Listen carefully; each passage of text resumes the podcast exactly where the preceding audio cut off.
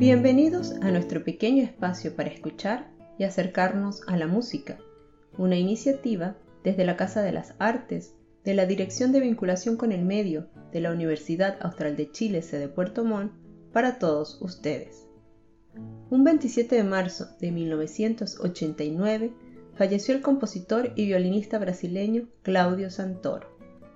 Este músico, que ya a los 18 años era profesor adjunto de la cátedra de violín del Conservatorio de Música de Río de Janeiro, se mostró bastante influenciado en sus primeros años por el dodecafonismo, recibiendo más tarde lecciones en París con la reconocida maestra Nadia Boulanger.